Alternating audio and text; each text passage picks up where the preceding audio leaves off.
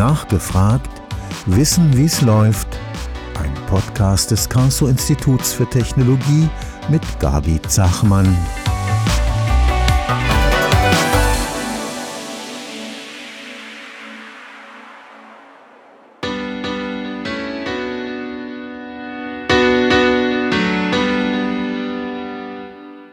Hallo, ich grüße euch. Schön, dass ihr wieder reinhört bei uns. Nachgefragt, ein Podcast der Gesamtkommunikation des KIT. Heute ist bei uns zu Gast die Marilu Schubert. Sie wird uns alles erzählen über Solarmodule. Wie funktionieren Solarmodule? Rechnet sich das für mich? Gibt es andere Formen? Marilu, ganz zu Anfang wahrscheinlich bist du jetzt schrecklich genervt, wenn ich dir etwas sage, nachdem du mir deine erste E-Mail geschrieben hast und unterschrieben mit Marilou Schubert, hatte ich den Rest des Tages einen Ohrwurm. Wie oft ja. hast du das schon gehört? Schon ein paar Mal effektiv. Gab auch ein paar Lehrer, die das dann entsprechend immer gesungen haben. Durchaus, ja. Also wir wollen es unseren Zuhörerinnen und Zuhörern ersparen, dass wir heute einen Song performen bekommen das wahrscheinlich nicht. Ich glaube, wir können ganz andere Dinge und vor allem du.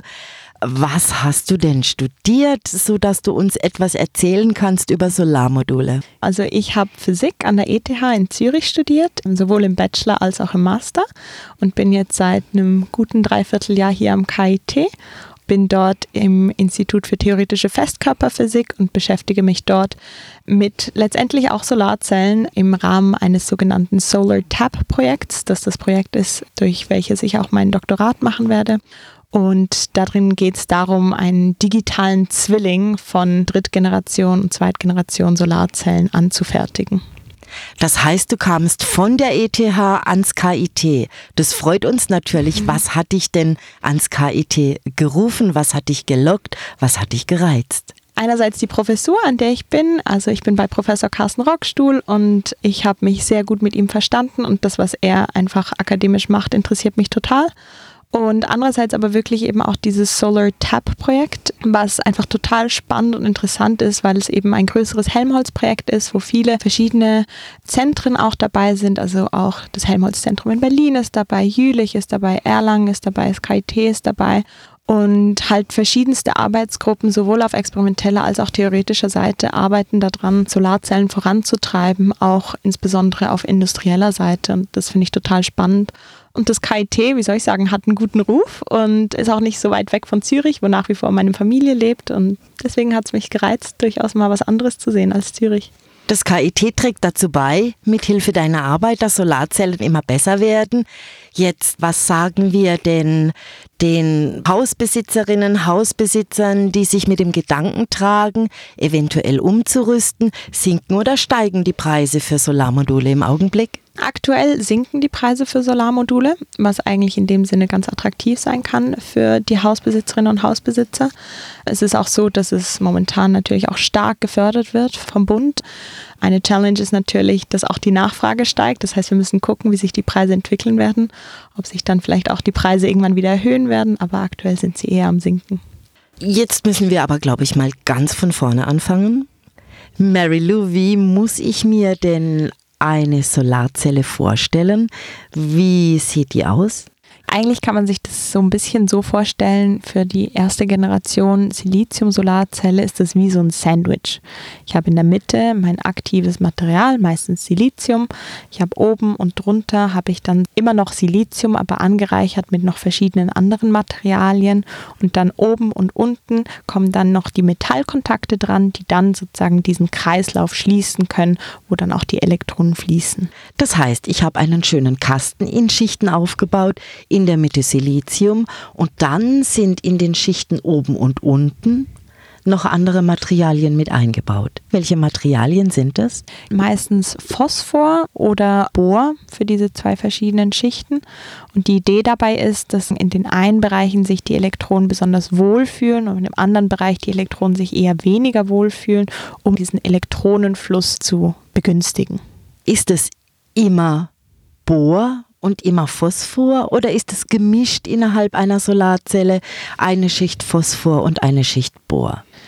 Das ist meistens so, dass pro Schicht ein Material ist und dann einmal Phosphor verwendet wird und einmal Bohr. Also in einer Solarzelle wird sowohl Phosphor als auch Bohr verwendet, aber an unterschiedlichen Stellen. Und von welchem Material laufen die Elektronen dann zu welchem? Wo werden Löcher entstehen und wo laufen die Elektronen dann hin?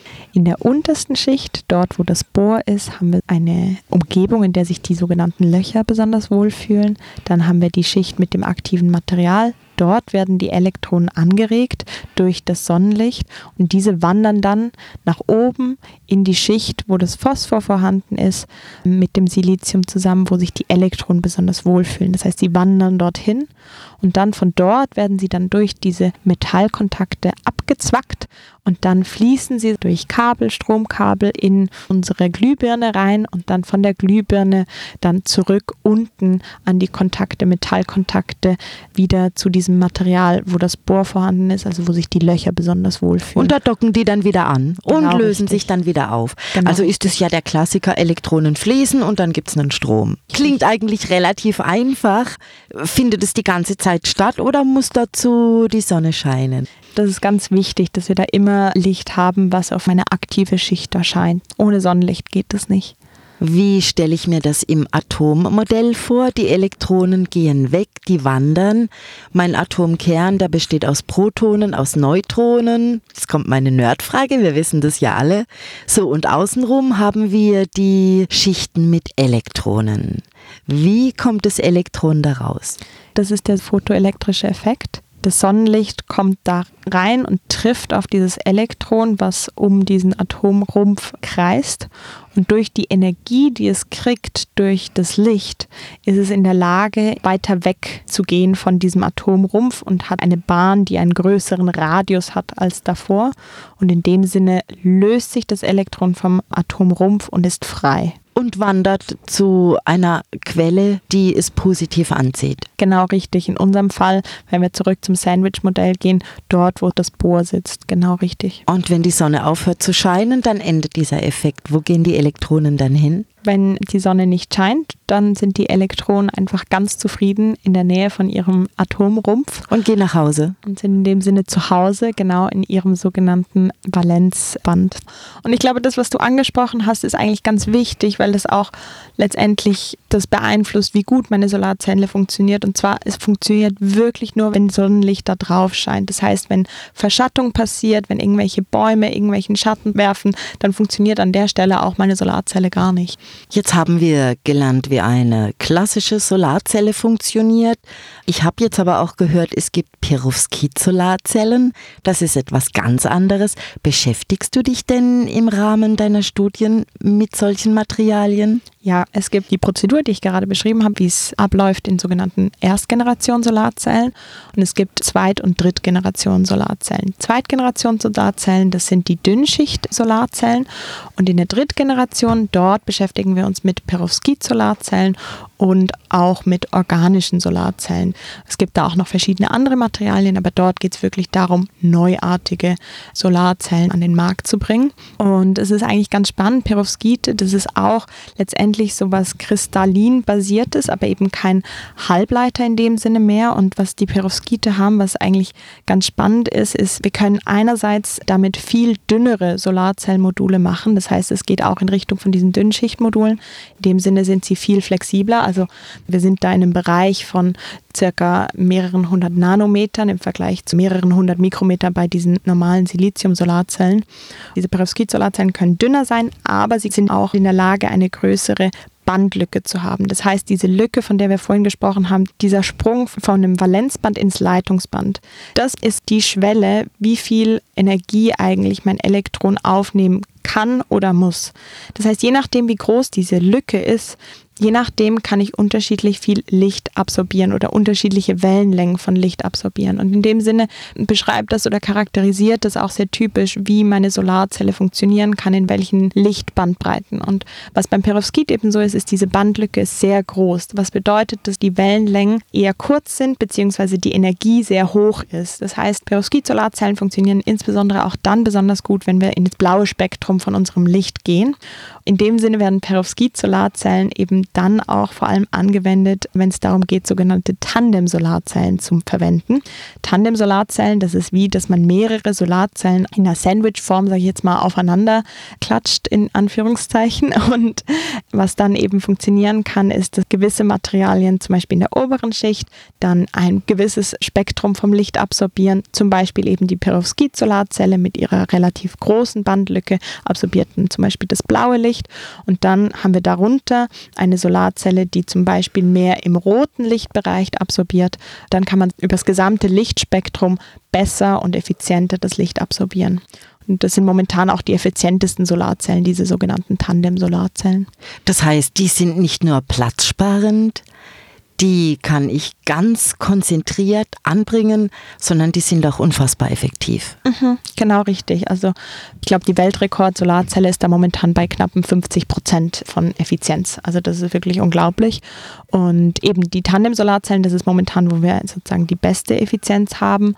Und die organischen und Perovskit-Solarzellen alleine gesehen sind derzeit noch nicht so effizient. Und deswegen ist, sage ich jetzt mal, der Standard auf unseren Hausdächern und so weiter nach wie vor Silizium, weil das wahnsinnig langlebig ist und die Effizienz relativ stabil und relativ gut ist. Also wir sind da mehr so im Bereich von 25 Prozent.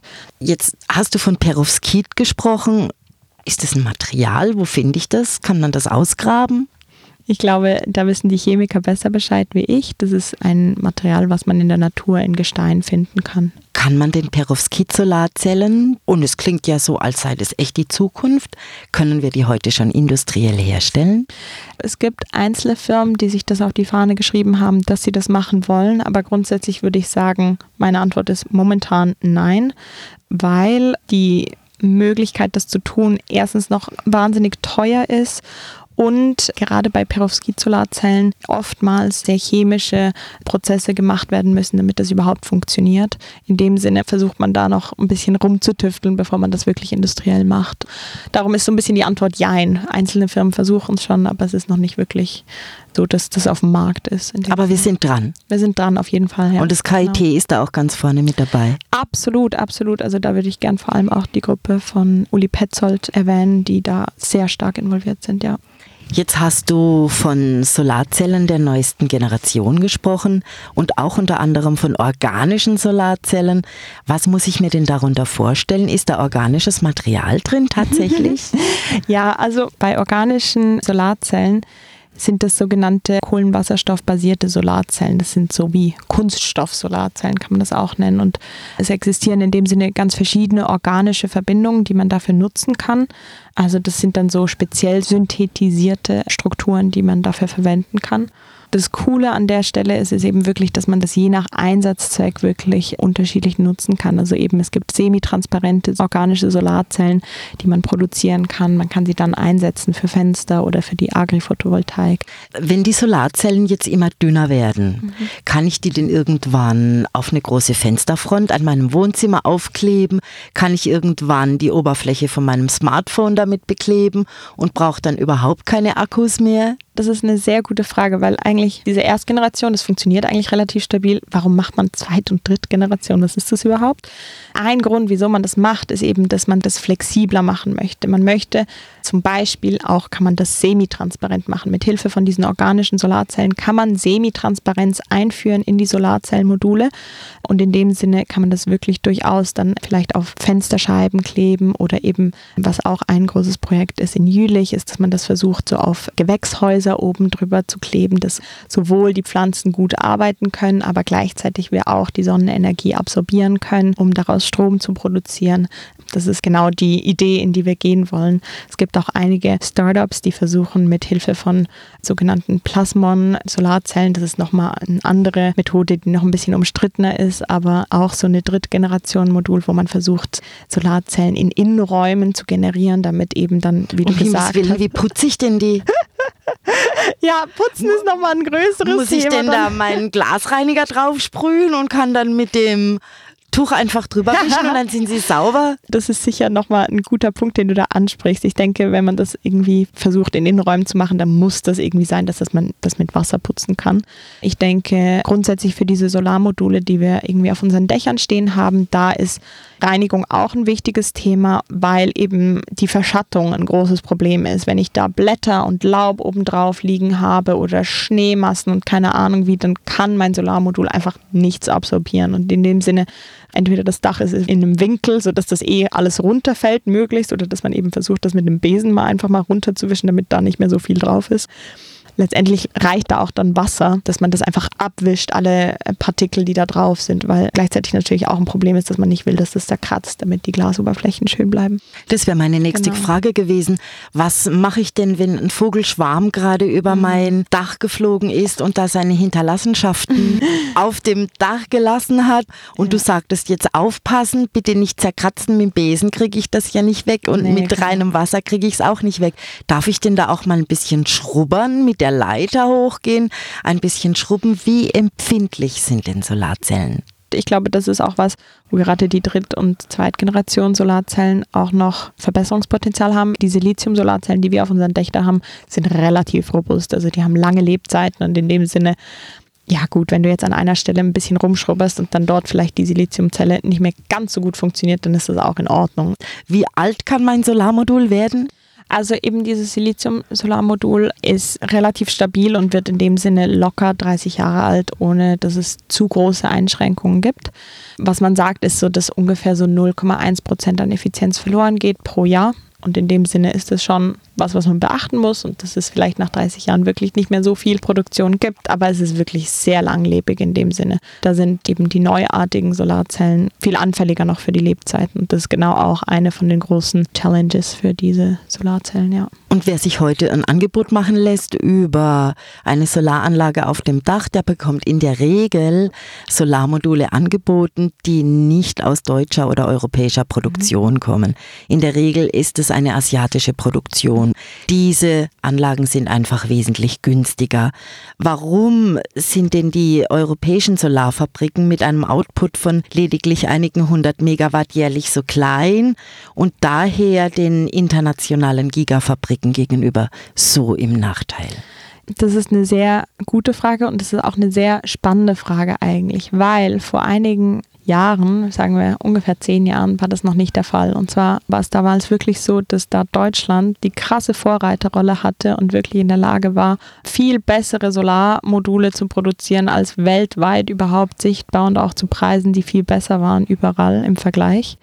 Und dann war es aber so, dass das nicht mehr gefördert wurde in der Art und dass dann eben das verkauft wurde, vor allem in den asiatischen Raum, wie du es schon angedeutet hast. Und in dem Sinne, dass da jetzt dort die Preise natürlich gedrückt werden konnten ohne Ende, weil die Produktion effizienter wurde, weil natürlich auch die Arbeitsplätze dort um einiges günstiger sind für diese Standard-Siliziumzellen ist es wirklich so, dass da die Asiaten auch einfach die Vorreiter sind und in dem Sinne auch teilweise bessere Produkte machen wie wir. Das Spannende wird jetzt in der Hinsicht auch politisch gesehen, wie wir es in der Lage sind, jetzt mit den neuartigen Solarzellen damit umzugehen. Ob wir in der Lage sind, wirklich das Wissen, was wir haben, insbesondere den Drittgeneration Solarzellen, dass wir das hier in Deutschland oder in Europa halten können und dann hier auch entsprechend die Produktion aufziehen können. Ich glaube, das wird ganz wichtig. Also wichtig ist da ja zunächst mal mal, dass wir in der Forschung ganz vorne sind. Und was muss dann auf gesellschaftlicher Ebene passieren, dass wir auch in Europa produzieren können? Was wünschst du dir? Ich glaube, auf gesellschaftlicher Ebene muss es halt passieren, dass das gefördert wird. Das ist ganz klar, weil sonst schaffen wir das nicht, weil das ist natürlich gerade am Anfang ultra teuer. Das ist natürlich so. Aber ich glaube eigentlich vom gesellschaftlichen Aspekt habe ich das Gefühl, dass da auch durch Corona und auch die politische Lage im Moment eigentlich ein sehr gutes Umdenken passiert ist im Sinne von, hey, wir wollen das eigentlich gerne in verschiedensten Produktionen, also sei es bei Medikamenten oder eben auch bei der Energieproduktion, wir wollen da ein bisschen autarker werden. Ich denke, es ist trotzdem aber wichtig zu sehen, wir brauchen, wenn wir Solarzellen produzieren wollen, brauchen wir diesen internationalen Austausch. Wir sind darauf angewiesen und es funktioniert auch gut, indem wir Materialien von verschiedensten Ländern weltweit beziehen und dann gemeinsam das weiterentwickeln. Aber ich glaube, für die Produktion hier ist es ganz klar, dass wir die Forschung vorantreiben und dann attraktive Bedingungen auch schaffen für vielleicht neue Startups oder auch für die Firmen, die hier bleiben wollen. Und so kann eine wirtschaftliche Produktion gelingen. Absolut, absolut, genau richtig. Du hast uns jetzt die neuen Generationen erklärt. Wenn wir nochmal zurückgehen auf unsere klassischen Komponenten, wo ist denn der Unterschied zwischen einem Solarmodul und zwischen kompletten Photovoltaiksystemen. Mhm. Wir werfen gerne mit diesen Begriffen um uns, aber gib uns doch mal eine kleine Definition. Mhm. Eigentlich sind das verschiedene Größenordnungen, die wir da betrachten. Und zwar haben wir als erstes die sogenannten Solarzellen. Die machen dann das Solarmodul aus und das sind dann 60 Solarzellen, die ein Modul ausmachen. Und mehrere Module ist dann das, was wir auf unser Dach auch tun und mehrere Module bilden dann so eine PV-Anlage. Das sind so ein bisschen die Größenordnungen. Also das steigert sich in den Größenordnungen. Die Zelle, das Modul, die Anlage. Genau, richtig, ja. Mary Lou, kannst du mir bitte beantworten, wie viel Prozent aller Dächer, aller potenziellen Dachflächen in Deutschland sind denn mittlerweile schon belegt? Es gibt hier so eine Analyse, die durchgeführt wurde in Deutschland und die hat ergeben, dass es eine sogenannte durchschnittliche Photovoltaiksättigung von circa 11 Prozent momentan gibt. Das ist aber und voll wenig. Ja, Geht da absolut, nicht mehr? Absolut, absolut ist das total wenig. Da sollte unbedingt mehr gehen. Und was aber ganz interessant ist, in Baden-Württemberg sind wir ungefähr bei circa 20 Prozent, was eigentlich gar nicht so schlecht ist im Vergleich zum nationalen. ja, genau, im nationalen Vergleich ist das nicht so schlecht, aber da ist noch ein großes, großes Potenzial auf jeden Fall. Damit da noch was geht, muss ich es rechnen ganz klar, rechnet sich eine Solaranlage für Hausbesitzerinnen und Hausbesitzer? Momentan geht man davon aus, dass man ungefähr zehn Jahre hat, bis man seine Kosten amortisiert hat. Relativ lang aus meiner Sicht. Und du hast gefragt, ob sich das rentiert. Aus meiner Sicht ja, es rentiert sich, weil momentan auch die Bedingungen politisch in Deutschland so sind, dass man dafür auch teilweise sehr viele Fördergelder erhält. Man bezahlt ähm, keine Mehrwertsteuer in diesem Jahr. ja, genau, richtig? irgendwie ja. sowas. Ja, also die genauen Regelungen kenne ich effektiv auch nicht, aber es ist wirklich, der Staat fördert das, wenn man das macht. Und aus meiner Sicht ist es auch einfach eine schöne, einfache Art und Weise, wie man seinen Beitrag zu einer klimaneutraleren Zukunft leisten kann. Was auch schön ist, ist, dass man weiß, dass man vielleicht ein Ticken autarker ist, was vielleicht auch momentan ein Gedanke ist, den Haushalte gerne haben. Kann ich denn so autark werden, dass ich das Stromnetz komplett verlassen kann? Das ist eine, eine gute Frage. Ich glaube, wahrscheinlich zu Peakwerten wäre es vielleicht haarscharf knapp möglich. Das Problem ist, und das ist auch ein gesellschaftliches Problem, was wir jetzt auch zukünftig lösen müssen, ist, wir haben bei der Solarenergie immer wieder über Mittag einen Peak. Das heißt, dort haben wir am meisten Produktion von unserer Solarenergie. Was machen wir mit diesem Strom? Weil mittags sind die meisten von uns nicht zu Hause. Das heißt, wir können diesen Strom gar nicht nutzen. Das heißt, es ist sehr wichtig, dass wir den einspeisen ins Netz. Okay, wir speisen ihn ein ins Netz. Was machen wir dort damit? Wir müssen das irgendwie abpuffern können. Und bei den Solarmodulen ist diese Varianz über den Tag ist total problematisch. Und in dem Sinne müssen wir da gucken, dass wir die Stromspeicherung wirklich vorantreiben. Und ich glaube, da ist zum Beispiel auch das KIT mega gut aufgestellt mit neuen Batteriemethoden. Also das sind noch so ein paar Sachen, wo man sich Gedanken drüber machen muss, auf jeden Fall. Aber es gibt auch schon coole Ideen. Wenn ich jetzt als Hausbesitzerin, Hausbesitzer mich mit dem Gedanken trage, eine Photovoltaikanlage mir auf das Dach zu machen, dann stellt sich natürlich auch immer die Frage, wohin mit dem überschüssigen Strom, den ich zu den richtigen Peakzeiten produzieren kann. Ich persönlich habe mir auch ein Angebot machen lassen, auch ich bin interessiert daran und die Kosten war für den Speicher sehr, sehr hoch. Da musste ich schon mal ein bisschen kurz schlucken. Es werden dann auch Cloud-Lösungen angeboten. Das heißt, ich kann den überschüssigen Strom tatsächlich abgeben ins Stromnetz und mir zu gewissen Zeiten dann wieder zurückholen. Aber auch diese Cloud kostet natürlich monatlich einen gewissen Betrag. All das muss ich gegenrechnen.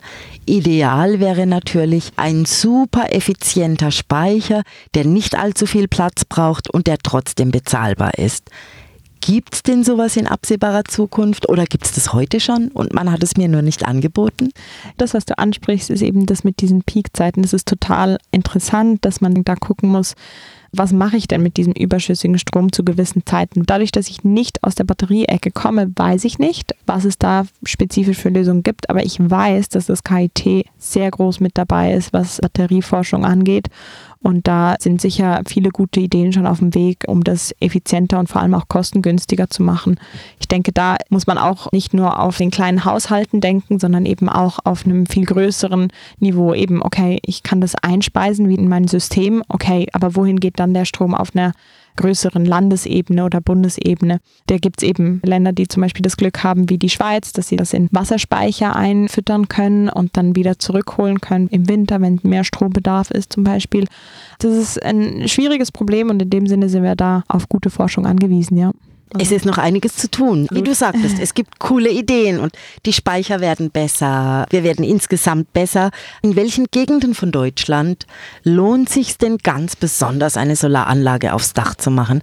Unterscheidet sich das? Das ist auch ganz interessant eigentlich, weil grundsätzlich fängt man damit an, okay, ich will viel Sonne haben. Und wenn man diese Überlegung verfolgt, dann sagt man, okay, wir gehen in den Südwesten wahrscheinlich am besten von Deutschland oder Südosten sogar auch. Also Bayern oder Baden-Württemberg sind ideale Standorte. Aber da habe ich dann vielleicht den kleinen Ort am Ende eines Tals von Bergen umringt, ist vielleicht auch nicht ideal.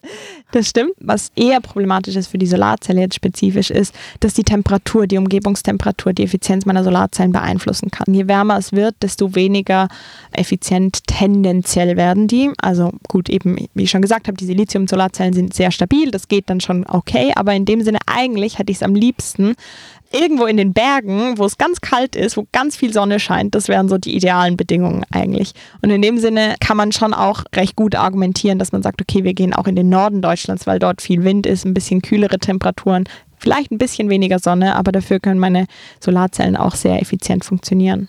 Das heißt, die Sahara wäre nicht der ideale Ort für einen Solarpark. Ja und nein, oder? Also man muss dort halt eben gucken, dass man irgendwie das mit dem Kühlen hinkriegt. Da gibt es auch viele Strategien aber gleichzeitig eben, also ich meine, es ist super toll dort, weil du hast ultra viel Platz, der nicht gebraucht wird von irgendwem anders. Und total viel Sand, den ich runterfegen muss. Genau, du musst den Sand runterfegen. Das ist auch natürlich ein wesentlicher Punkt, der eher dagegen spricht. Aber ganz grundsätzlich habe ich halt viel Sonnenlicht, was natürlich super ist. Jetzt haben wir über die Gegenden gesprochen. Welcher Haustyp, welcher Dachtyp eignet sich denn ganz besonders? So ein Flachdach in südlicher Ausrichtung ist natürlich super, aber grundsätzlich eignen sich ganz viele Dächer und das ist auch das, wieso wir versuchen wollen, mehr noch auch von diesen Drittgenerationen Solarzellen zu machen, mit der Idee eben, dass wir eigentlich alles von unserem Haus nutzen können, dass wir auch versuchen, sogenannte Building Integrated PV zu machen, also dass das sozusagen in die Gebäude und Hauswände auch rein integriert wird. Gut, die Nordseite bringt jetzt vielleicht weniger was, aber so ganz grundsätzlich ist der Anspruch, den man momentan hat, so je mehr, desto besser so ein bisschen, dass wir da wirklich versuchen, möglichst viel rauszuholen aus den Flächen, die wir haben, weil, und das ist ja schon was, was wir gerade mit der Wüste besprochen haben, hier in Europa ist ultra viel von unseren Flächen schon zugestellt. Wir wollen nicht noch mehr, sage ich jetzt mal, Wälder zerstören, wir wollen nicht noch mehr Fläche, Flächen verbrauchen. verbrauchen. Ja. Genau, also das ist total das Problem, was wir hier haben, in dem Sinne für die Solarenergie. Und deswegen geht es wirklich auch darum, zu versuchen, platzeffizient und platzsparend das Ganze anzugehen. Und da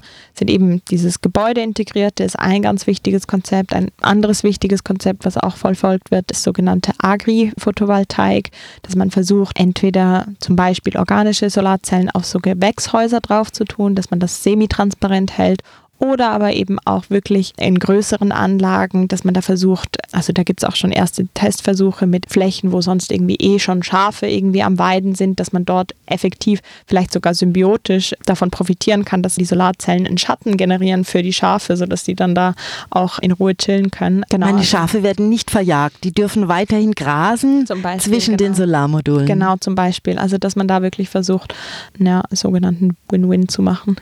Und natürlich haben wir in Deutschland nicht überall den Idealfall eines freistehenden Einfamilienhauses mit Walmdach in Südlager. Ja, genau. Sondern es ist ja auch oft der Klassiker, wir haben die Städte, wir haben eine dichte Bebauung, wir haben eine enge Bebauung. Auch in vielen Dörfern im ländlichen Bereich gibt es oft diese dichte Bebauung, wo dann einzelne Dächer einfach rausfallen, weil eben das Sonnenlicht nicht in ausreichender Kapazität auftrifft. Und da wäre es absolut wünschenswert, neuartige Module zu haben, die das Licht einfach viel, viel besser und effektiver verarbeiten können.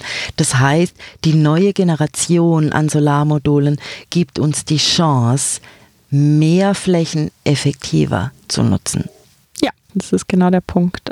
Was hältst du von diesen großen Solarparks, die wir jetzt mhm. entlang auf der Autobahnen immer wieder sehen? Mhm. Für den Landwirt ist es natürlich bestimmt eine ganz coole Option zu sagen, hey, ich verpachte, ich vermiete jetzt meine Fläche für Solarmodule. Ist es Flächenfraß oder ist es eine richtig coole Idee?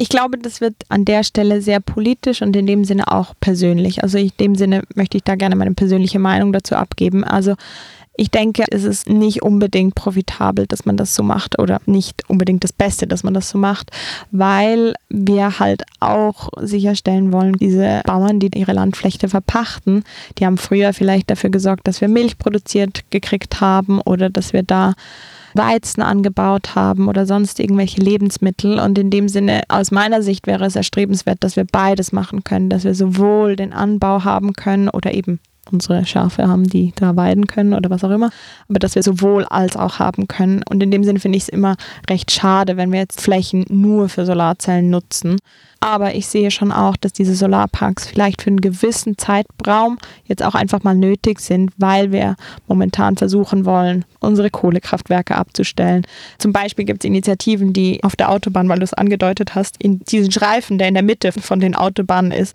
dass man dort einfach auch Solarzellen hinmacht. Und wenn man da Solarzellen hinbauen würde, das würde erstens würde da niemand drüber reklamieren. Und zweitens ist es super, wenn wir diese Fläche dort nutzen können, weil sie völlig ungenutzt ist. Es gibt noch viele coole Ideen. Absolut. Es gibt ganz, ganz viele tolle Entwicklungen. Wir ja. werden effektiver, wir werden besser. Wir arbeiten an Solarmodulen der neuesten Generation. Mary Lou ist ganz vorne mit dabei. Wenn ihr noch weitere Infos wollt, ihr findet diesen Podcast hier auf Spotify, genauso wie unsere anderen Podcasts. Nachgefragt, wissen, wie es läuft und damit auch ihr jetzt einen Ohrwurm habt für den Rest des Tages.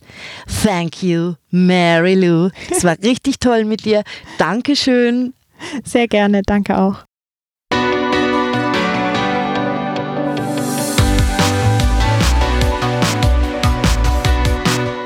Nachgefragt. Ein Podcast der Gesamtkommunikation des Karlsruher Instituts für Technologie mit Gabi Zachmann.